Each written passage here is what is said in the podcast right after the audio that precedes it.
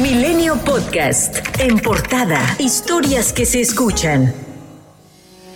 La Asociación de Productores y Empacadores Exportadores de Aguacate de México informó que luego de realizar una reunión con autoridades mexicanas y estadounidenses, el sector aguacatero nacional planteó al país vecino del norte conformar una unidad de investigación y seguridad. Esto luego de que el Servicio de Inspección Sanitaria de Plantas y Animales del Departamento de Agricultura de Estados Unidos decidió pausar hasta nuevo aviso las actividades de inspección de aguacate en Michoacán, pues su personal recibió amenazas. Por su parte, el gobierno federal respaldó las medidas de seguridad ofrecidas por el gobierno de Michoacán para solventar las preocupaciones del Departamento de Agricultura estadounidense por la integridad de su personal.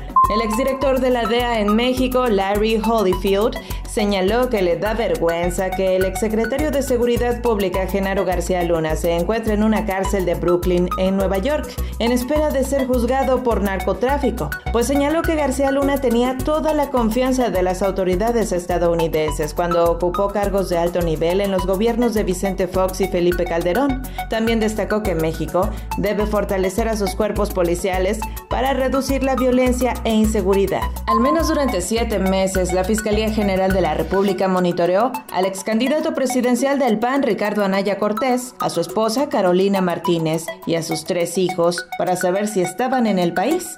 Milenio tiene copia del oficio firmado por Carlos Bojorques Hernández, subcomisionado jurídico del Instituto Nacional de Migración, remitida a la FGR el 20 de agosto, a unos días de su primera audiencia inicial agendada en el Centro de Justicia Penal Federal, con sede en el Reclusorio Norte. La Fiscalía General de la República judicializó una carpeta de investigación contra el doctor Raúl Eduardo López Betancourt, presidente del Tribunal Universitario de la Universidad Nacional Autónoma de México, por su presunta responsabilidad en los delitos de hostigamiento sexual agravado y tratos crueles e inhumanos y degradantes. El próximo viernes será la audiencia inicial para ser imputado. La Comisión de Quejas y Denuncias del Instituto Nacional Electoral dio un plazo de tres horas a la jefa de gobierno, gobernadoras y gobernadores de Morena para retirar el desplegado en el que anunciaron su respaldo al presidente Andrés Manuel López Obrador por tratarse de propaganda prohibida. Los emplazó a respetar la veda con motivo de la consulta de revocación de mandato y a abstenerse de hacer propaganda gubernamental en sus asambleas informativas sobre la reforma eléctrica. El Partido Acción Nacional solicitó medidas cautelares en tutela preventiva contra la publicación de este comunicado. En la Cámara de Diputados, los grupos parlamentarios de Morena, Partido Verde Ecologista y PT acusaron al INE de intentar silenciarlos y obstaculizar su tarea legislativa. Escuchemos al líder de Morena, Ignacio Mier. Estamos en un parlamento abierto donde todos los mexicanos y las mexicanas tienen el derecho a conocer, a debatir, a fijar su postura con relación a la iniciativa de reforma a la industria eléctrica. Se están haciendo asambleas y el Instituto Nacional Electoral no quiere que lo hagamos. Los gobernadores de Tamaulipas, Nuevo León y Coahuila se reunieron en Reynosa con el embajador de Estados Unidos en México, Ken Salazar. Alcanzaron varios acuerdos, entre los que destacan la generación de energías limpias, la ampliación y construcción de puentes internacionales y acciones conjuntas para contener el flujo migratorio. Escuchemos al gobernador de Tamaulipas, Francisco Javier García Cabeza de Vaca. Mandar un claro mensaje que sí es posible, sí es posible llegar a acuerdos, sí es posible sacar adelante a nuestros países y sí es posible seguir hermanando a estos dos grandes países que hoy en día juegan un papel muy importante para el desarrollo económico, no solamente regional, sino de todo el mundo. En la reunión, y ante la crisis del agua que azota a Nuevo León, el gobernador Samuel García Sepúlveda propuso un proyecto hídrico que beneficiaría al Estado con agua procedente del río Pánuco en un cuerpo de agua que conduce y vierte al mar en promedio 400 metros cúbicos por segundo. Entonces, mientras unas regiones de México su problema es el exceso de agua, acá es el defecto.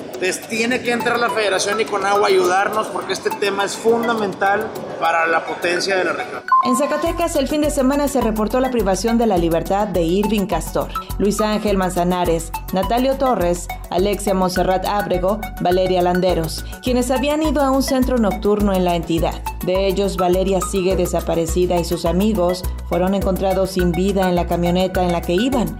Nereida Pamela Abrego, hermana de Alexia, acusó al secretario de gobierno de Zacatecas de hacer las siguientes declaraciones. Solamente el secretario de gobierno salió a decir unas palabras que creo que es importante que las cite.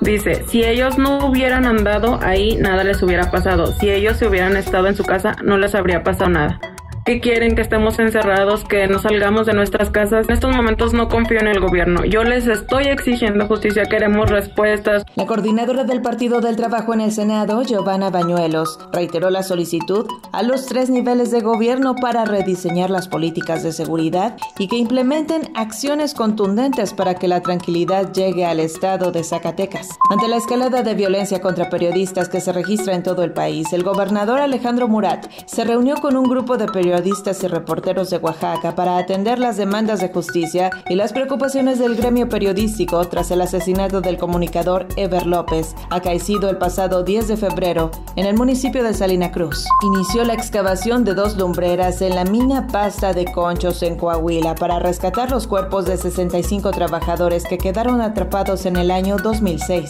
Un juez de control prohibió salir del país, acercarse a ciertos lugares y comunicarse con víctimas, ofendidos o testigos al conductor de Uber iraní de 71 años que intentó sustraer a un menor de 7 años de edad en un automóvil el pasado 14 de febrero en calles de la alcaldía Álvaro Obregón. La Fiscalía General de Justicia de la Ciudad de México dio a conocer que el padre del niño solicitó el servicio de taxi por aplicación y al transitar por Avenida Las Águilas solicitó al chofer detener el vehículo en un puesto de flores. El chofer aprovechó el momento para arrancar el vehículo con el menor. El padre del niño se dirigió hacia el sitio de trabajo de la madre, donde se percató que ella hablaba por teléfono con el infante, quien le manifestó que se encontraba en inmediaciones de un supermercado cercano a los padres. Ellos se dirigieron al lugar y al llegar tomaron al menor mientras que el taxista intentó huir, pero lo persiguieron hasta cerrarle el paso con la camioneta en la que viajaban. México suma 5.344.840 casos de coronavirus virus y 314.128 defunciones,